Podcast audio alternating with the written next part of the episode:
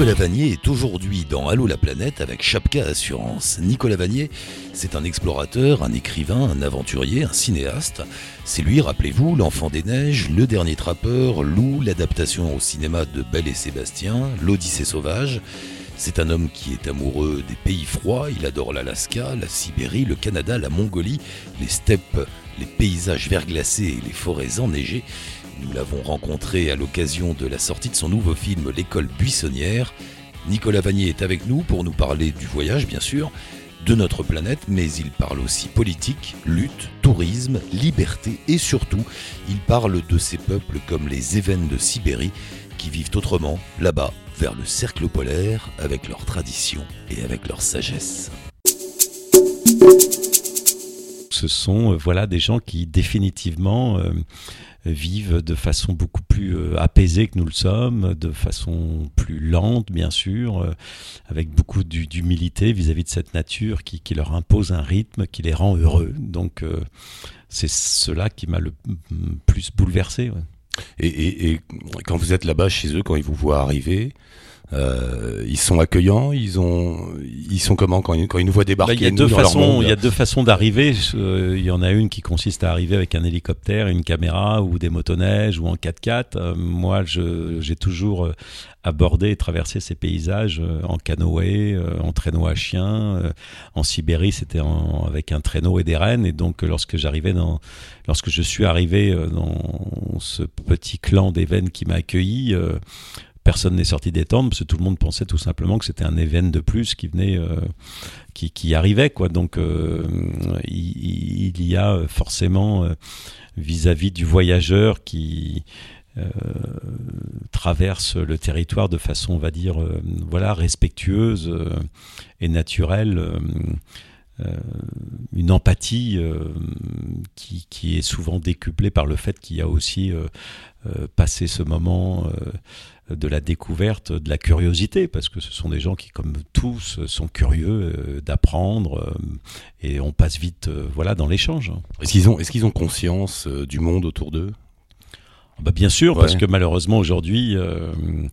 Euh, si on parle, mais c'est un bon exemple des événements, euh, ils constatent, comme j'ai pu le voir de mes yeux depuis dix ans, euh, bah, toutes les conséquences euh, absolument dramatiques, euh, notamment du réchauffement climatique. Hein. Ce qu'il faut savoir, c'est que les événements, je le disais, n'ont pas d'argent.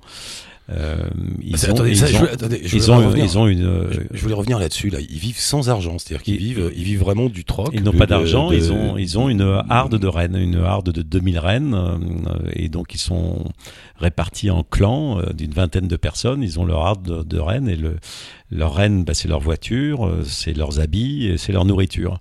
Et le renne se nourrit de lichen. Et le lichen repose sur un espace climatique qui est extrêmement restreint et qui, euh, sur euh, l'effet du réchauffement climatique, qui est pas comme en France de 1 degré, mais de 3 ou 4 degrés dans certaines zones de Sibérie, dont celle-ci, ben on constate que le lichen est en train de disparaître dans des proportions extrêmement importantes, un petit peu comme la banquise d'été qui va totalement disparaître. Et donc, euh, ils ont été obligés de changer euh, leurs itinéraires de migration, de remonter vers le nord, alors même qu'on sait bien qu'un jour euh, ils vont arriver à la mer et que ça en sera terminé. Mais donc, euh, bien évidemment qu'ils se posent des questions et qu'ils ont des réponses à ces questions-là. Donc, ils ont conscience de ce, euh, de, de, ce problème qui est en train déjà de modifier considérablement leur vie. Et le voyageur comme vous qui va là-bas, qui va se, j'allais dire, se perdre avec ces gens-là, enfin qui va les rencontrer, qui va vivre là-bas, vous, le but du jeu pour vous, c'est quoi? C'est de témoigner de ce qu'ils font? C'est une aventure personnelle? Bah, c'est une aventure euh, personnelle qui se double ensuite euh, effectivement d'un témoignage qui me paraît euh, absolument nécessaire. Euh, Jacques Chirac, en me remettant une décoration, avait eu euh, un mot qui m'avait beaucoup plu. Il m'avait dit voilà, Nicolas est un de nos ambassadeurs euh, et un ambassadeur très important, euh, un ambassadeur de la nature. Moi, je ne suis pas un homme politique, je suis pas un scientifique, euh, mais je suis quelqu'un qui, avec ses yeux et son cœur, a vu les dégradations que, que, que la nature subit depuis quelques années. Donc, je dois au moins et au minimum me faire le, le témoin de ce que j'ai vu, de ce que ces personnes vivent, hein, comme ces nomades éleveurs de rennes. Et, euh, et donc euh, une volonté de ma part, oui, très forte, de, partager euh, à la fois de cet amour qu'éprouvent ces gens pour leur territoire et, de leur inquiétude et de ma tristesse de les voir se dégrader. Est-ce que c'est une fuite de voyager comme vous faites? Ah non, moi je ne fais rien parce que je suis pas du tout quelqu'un de passéiste, de nostalgique, à vouloir revenir à la période de la charrette à cheval, même si je trouve que dans cette période qui est celle du film par exemple, il y a beaucoup de choses que on a laissées et qui serait bon de remettre à l'ordre du jour, voire même totalement essentielles. Euh, mais je trouve que le monde tel qu'il est aujourd'hui euh, comporte bien évidemment des tas de choses effrayantes, mais des choses aussi absolument extraordinaires. Donc euh, voilà, je crois simplement que l'humanité est un petit peu comme quelqu'un qui est parti trop précipitamment de chez lui à toute vitesse et qui à un moment donné doit s'arrêter, se dire en se tapant la tête, euh, la main contre le front. Sud, j'ai oublié euh, mon porte-monnaie, mes clés de voiture et mon passeport. Il faut que je rentre chez moi. Je pense qu'on est arrivé aujourd'hui à un stade où il faut qu'on regarde un petit peu dans le rétroviseur. C'est une nécessité déjà absolue vis-à-vis de cette euh, planète qui n'en peut plus. On consomme actuellement 8 mois ce que la Terre produit en 12. Donc on sait très bien tous que lorsque on consomme plus d'argent que ce qu'on a dans son portefeuille, c'est la faillite. La, planète sera bientôt dans une situation de faillite, euh, lorsqu'une entreprise dépose le bilan, euh, c'est une possibilité qui lui est offerte. Nous, nous n'avons pas la possibilité de pouvoir euh, monter dans une fusée et puis surtout, je ne sais pas où, nous allons aller. Donc, c'est une nécessité déjà que de retrouver bah, cet équilibre qui est celui de ces nomades éleveurs de rennes en Sibérie. Ouais, c'est pas un peu un fantasme, ça On va pas mettre comme ça sous cloche des territoires. J'ai parlé avec pas mal d'auditeurs qui font un peu les mêmes démarches que vous, mais en Amazonie ou, en Afrique, des coins comme ça. Et, et, parfois, on a l'impression que ces, ces, territoires vont être mis sous cloche, mm. comme des espèces de musées. C'est pas un peu le risque?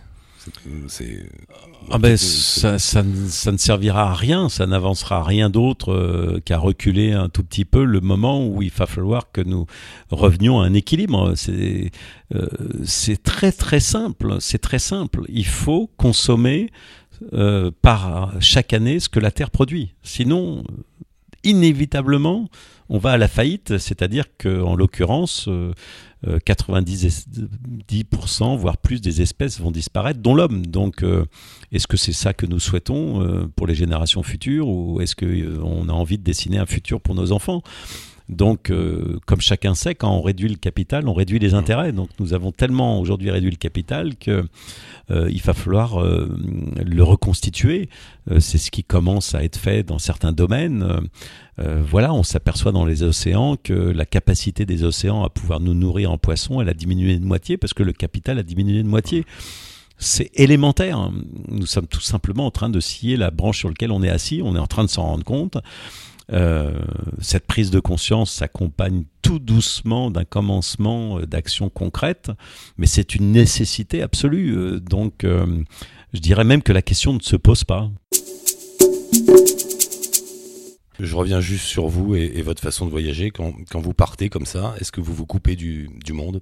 Est-ce que vous coupez d'ici, de, l'Occident? Je me coupe. Euh, non, je me coupe au maximum. Euh, bah déjà, j'aime pas euh, emporter avec moi des, moyens de, communication parce que du coup, vous vous trouvez dépendant de ces moyens-là qui généralement en plus fonctionnent pas très bien, moins 50 ou moins 60. Mais à partir du moment où vous avez un moyen de communication, les gens attendent de vous que vous donniez des nouvelles ou éventuellement ne comprennent pas s'ils n'arrivent pas à vous joindre. Enfin, vous vous trouvez dépendant d'un système qui fait que à la limite, je préfère rester chez moi que, que de partir. Donc moi, j'aime bien, oui, me couper et, partir aussi longtemps. C'est un peu la marque de fabrique de mes voyages qui ont souvent duré un an, deux ans, euh, euh, parce que j'ai besoin de ce temps pour entrer euh, véritablement en communion avec un territoire, le comprendre, comprendre les hommes qui y vivent.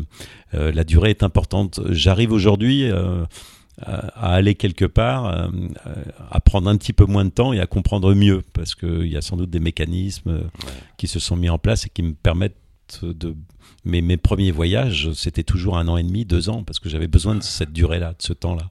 Parce que, imagine, vous retournez plusieurs fois euh, au même endroit. Vous, vous, vous avez remarqué, on, se trompe parfois dans, ces, dans nos jugements. On va une fois quelque part dans un pays rencontrer un peuple, et puis on a des tas de d'images qui arrivent. Ah, ils, ils, vivent comme ça, ils font comme ça. Puis après, on revient une deuxième fois, on se rend compte qu'on s'est complètement trompé. Euh, c'est long et difficile de comprendre un territoire, de comprendre. Oui, bon, de toute façon, on comprend jamais un territoire euh, comme on comprend jamais quelqu'un d'autre, même quelqu'un d'aussi proche que, que sa femme ou son mari. Donc, euh, ce que j'ai appris, ça définitivement, c'est qu'il faut jamais dire jamais. Euh, après, il y a, il y a euh, aussi dans, dans, dans ces territoires-là, en tout cas dans tous ces hommes que j'ai rencontrés, Inuits, Indiens, trappeurs, éleveurs de rennes, euh, quelque chose de commun qui est toujours euh, euh, propre à ces gens, c'est cette relation à la nature fusionnelle, cette, cette religion en quelque sorte qui est très belle, cet acte de reconnaissance, cette reconnaissance qu'ils éprouvent vis-à-vis de la nature qui leur donne tout. Quoi. Et je trouve que ça, c'est quelque chose de, de magnifique. Vous gardez des contacts avec les personnes que vous rencontrez? Bien sûr, mais, c'est, mais c'est, c'est, euh, ce sont des contacts qui, par exemple, avec les nomades éleveurs de rennes, sont, euh, euh, ne peuvent se faire que d'une seule façon, c'est d'aller leur rendre visite. Et ça, je trouve ça merveilleux. Ah, y a pas, ah bah oui, il n'y a pas de téléphone. Ils n'ont pas de, de, satellite. De... Voilà, donc ça, je trouve ça merveilleux. Il leur arrive de passer dans, un petit dans un petit village euh, où il m'est arrivé d'avoir des nouvelles qui sont généralement d'ailleurs des euh, soit des très bonnes nouvelles, soit des, des, mauvaises qui sont même pas mauvaises, qui sont la disparition de, mm. de personnes qui, qui, ont été très proches. Et mais la meilleure façon, c'est voilà, c'est d'y aller. Et ce qui est incroyable, parce que j'y suis retourné euh, dernièrement, c'est que euh, on arrive, on s'assit dans la tente, on sert le thé, le pain, le morceau de renne, et on a l'impression qu'on a, toujours été là. Les personnes euh, ont vieilli sans vieillir. Euh, on, on pose pas de questions, euh, ou alors c'est euh, est-ce que tu viens avec nous à la pêche au soir euh, Oui, et puis puis c'est parti. Et éventuellement plus tard des questions sur les enfants et autres, mais c'est incroyable comme il n'y a pas de notion de temps du tout. C'est ça qui est qui est, qui, est, absolument incroyable quoi. En fait, c'est ça aussi que vous allez chercher, non? De, de, de, Ah bah c'est un petit peu tout le temps, oui. en fait, le temps. C'est un petit peu tout cela, ouais, ouais, ouais, ici, on est tellement en cours tout le temps. C'est un petit peu tout cela, et puis c'est ce, ce, ce, ce, bonheur de vivre. Moi, j'ai fait des portraits de des veines qui ont 90 ans, 95 ans, et ils ont des rites de bonheur. Vous savez, euh, les gens ont sur le visage qu'ils ont vécu, et eux, ils passent leur journée à rire à se moquer, surtout d'eux-mêmes. Euh, ils sont toute la journée dans la moquerie, surtout de soi-même.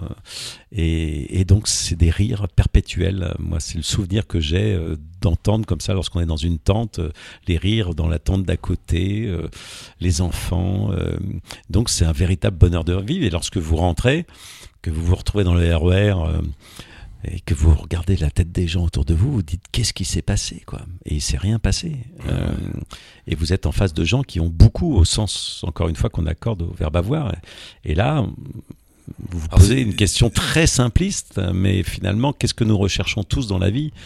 Qu'est-ce que nous faisons du matin au soir, qu'est-ce que nous faisons de, du premier jusqu'au dernier jour? Nous recherchons qu'une seule chose dans tout ce que nous faisons professionnellement, c'est le posséder. rechercher le bonheur ah, de vivre. Oui, et du coup on se trompe parce et, que nous on, on, essaie de posséder. Et, et voilà, et définitivement euh, on, on s'est trompé euh, dans un certain nombre de directions. Quand vous rentrez, vous, vous avez du plaisir quand même à rentrer? Bah moi, quand je rentre, euh, je rentre pas au Plaza Athénée, je ouais. rentre dans ma petite ferme en Sologne, au milieu des bois, et je retrouve cette, euh, euh voilà, cette, cette euh, relation à la forêt, cette euh, qui m'est absolument indispensable. Moi, j'ai besoin d'avoir les pieds sur sur la terre, de sentir la, la, la forêt, les odeurs de, de la forêt. Je peux pas vivre en ville, c'est impossible. Il y a un sacré décalage quand même, hein. c'est fou hein. entre eux et, et, ici. Et quoi, il y, a, il y a une forme. Il y, a, il y a un décalage entre ce que nous faisons aujourd'hui et l'endroit où je suis, mais pas tellement avec ma vie, euh, qui en l'occurrence pour ce film-là s'est passé dans les forêts de Sologne. Euh, et euh, tous les choix que je font me sont pas imposés. Moi, j'aurais pu faire le choix aujourd'hui de ne pas venir euh, à Paris et de rester chez moi. D'autant plus qu'il y a des cèpes qui sont en train de pousser. Mais j'ai fait le choix de venir pour venir défendre quelque chose auquel je crois et, et euh, j'ai pris effectivement cette décision qui était de ne pas passer ma vie en forêt ou avec les nomades éleveurs de rennes parce que j'ai envie aussi de témoigner, de construire, euh, d'apporter ma petite goutte d'eau pour faire en sorte que mes enfants puissent profiter aussi euh, de tout ce dont j'ai pu profiter. Vous disiez que vous n'étiez pas nostalgique, mais quand même, dans le, dans le film L'école buissonnière, il y a un petit côté nostalgique. Il y a un petit... Bah, il y a pas, non, c'est pas, c'est pas nostalgique, c'est, c'est tout simplement de se dire, euh, Euh, voilà, il y a des tas de choses formidables euh, en 2017, mais euh, est-ce que dans cette accélération absolument phénoménale, unique dans toute l'histoire de l'humanité, hein, est-ce que nous n'avons pas, comme je disais tout à l'heure, quitté un petit peu trop précipitamment des choses essentielles lorsqu'on a tourné pour le film cette scène magnifique du marché?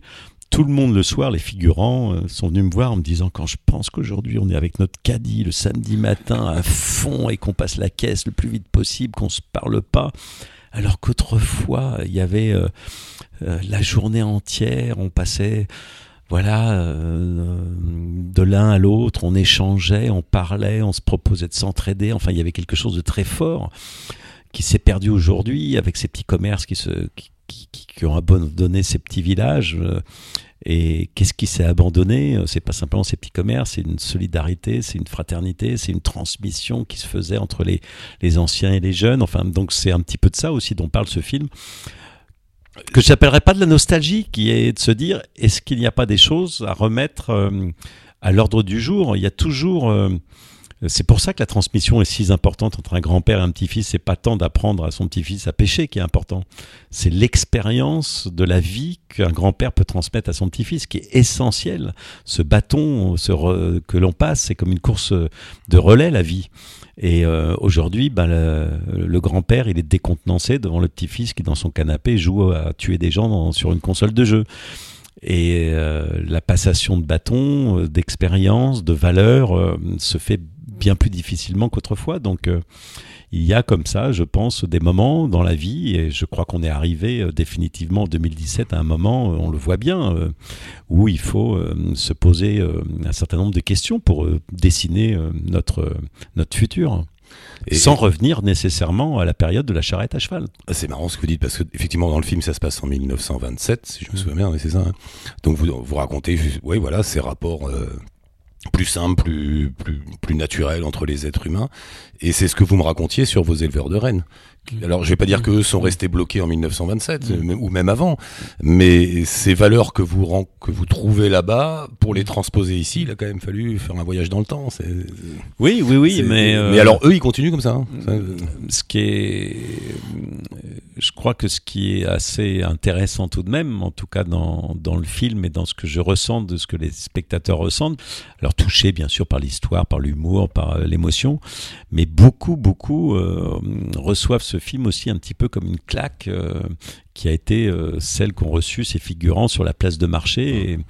en se disant mais finalement l'iPhone 4, 5, 8, 10, 12, 14, est-ce que c'est absolument nécessaire à notre bonheur et pour nos enfants?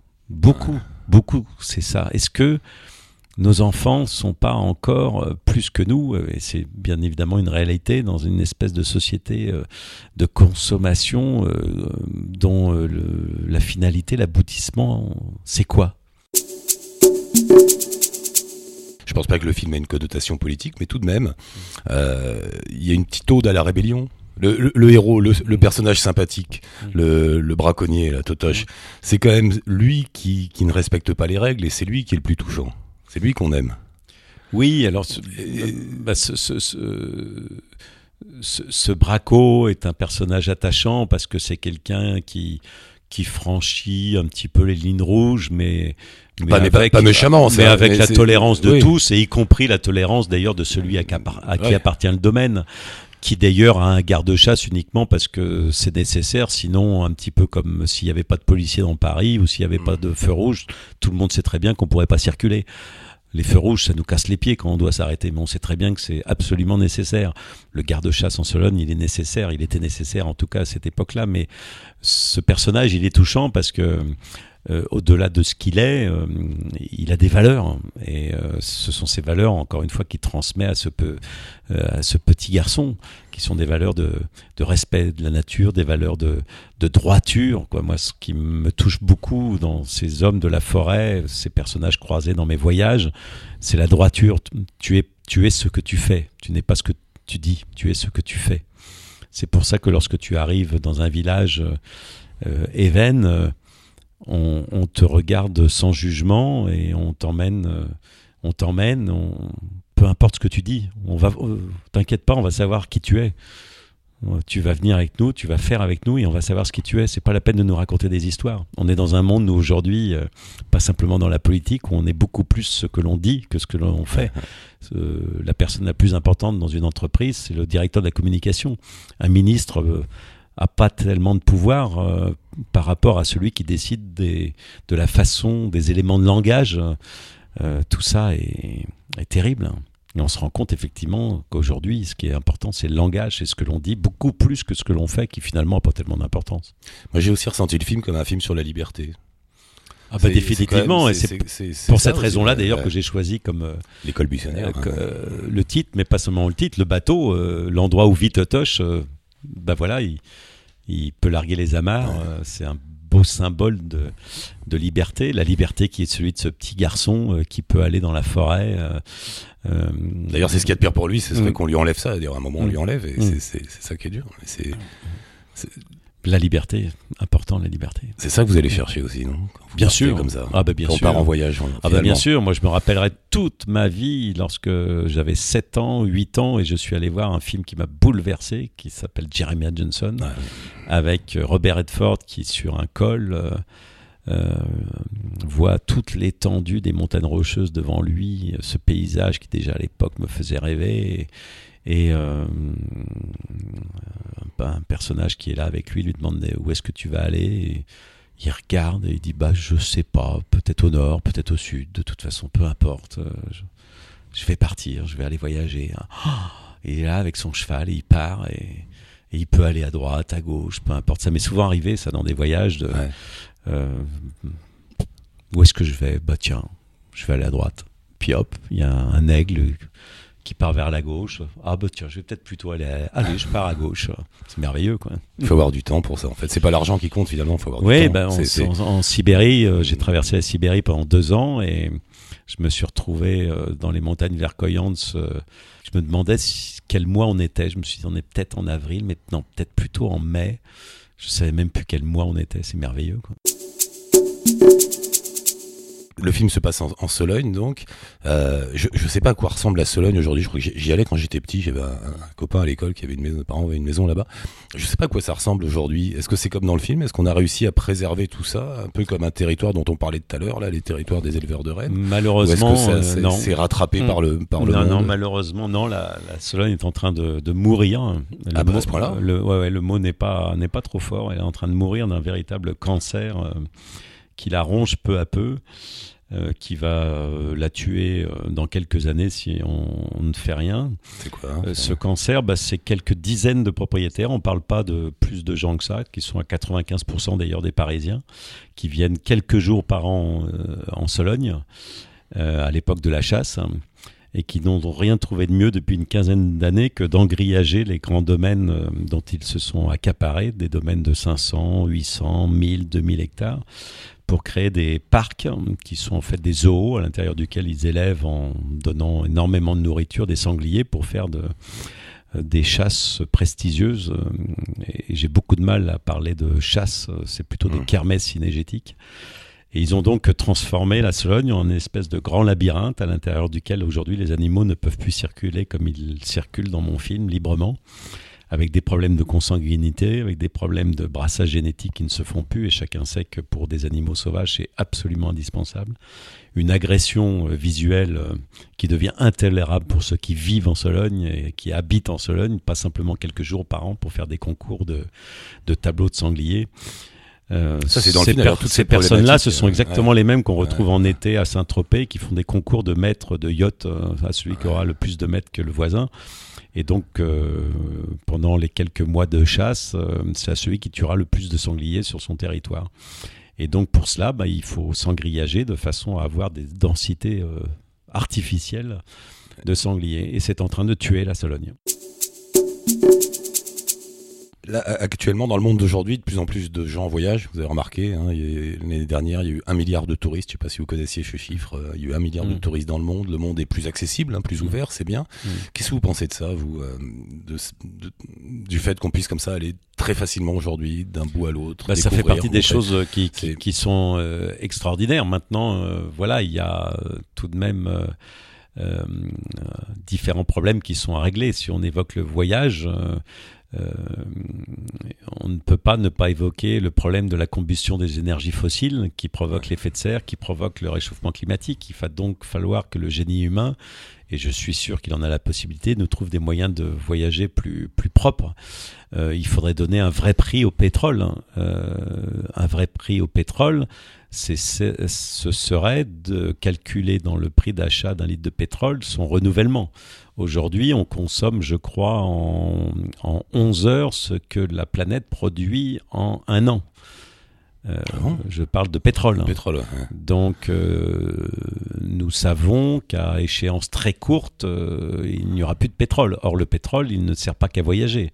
Il servira euh, définitivement euh, aux générations futures. Ça fait partie des matières premières qui existent sur la surface de la planète, euh, dont on ne peut pas s'exonérer, dont forcément les générations futures auront besoin. Donc voilà, il y a des problèmes qu'il faut nécessairement évoquer. Maintenant, le fait de pouvoir voyager, c'est pas moi qui vais trouver que c'est quelque chose, que c'est un inconvénient plutôt qu'un avantage. Maintenant, il y a différentes façons de voyager. Il y a cette fois cette façon que je trouve absolument intolérable et quelque part assez ignoble qui est de d'emporter euh, euh, d'emporter euh, le Paris ou la France à l'étranger avec des espèces de ghettos touristiques où on reproduit exactement l'identique ce que l'on a chez soi en faisant éventuellement une ou deux excursions chez les indigènes pour faire quelques photos. Enfin, c'est une forme de tourisme, alors même qu'il y a des formes de tourisme absolument formidables chez les Inuits, chez les Indiens, partout dans le monde qui, qui, qui sont euh, euh, même essentiels à la survie de certains territoires. Donc, euh, de la même façon que consommer du café qui provient de certaines régions du globe permet à des zones entières de continuer à vivre et à survivre. Donc, je pense qu'aujourd'hui, tout cela revient finalement à quelque chose d'essentiel, c'est que chacun se rende compte que le pouvoir le plus important qu'on a pour changer les choses, c'est le pouvoir du consommateur. Donc il faut consommer du voyage comme on consomme dans un magasin. Aujourd'hui, c'est tout simplement euh, criminel. Le, mot est pas trop faible d'acheter du beurre qui vient d'Argentine, alors même qu'on fait du beurre très bon à côté de Paris. Voilà, tout simplement. Et même chose pour consommer du tourisme. Il faut euh, euh, il y a des labels aujourd'hui, il y a des tourismes respectueux des hommes, des territoires, des équilibres, et il faut faire preuve en tant que consommateur bah, d'un petit peu d'intelligence. Merci beaucoup Nicolas Vanier. Et je vous rappelle le titre du nouveau film de Nicolas ne pas rater, l'école buissonnière. Trois choses importantes aussi à vous rappeler. Abonnez-vous pour ne rater aucun podcast d'Allo la planète puisqu'on recommence chaque semaine. Laissez un commentaire et mettez des petites étoiles sur l'application podcast que vous utilisez. Et enfin rendez-vous sur la page Facebook d'Allo la planète pour commenter, pour partager, pour nous donner des informations, des idées. Et dites-nous si vous aussi vous voulez participer. Bonne route.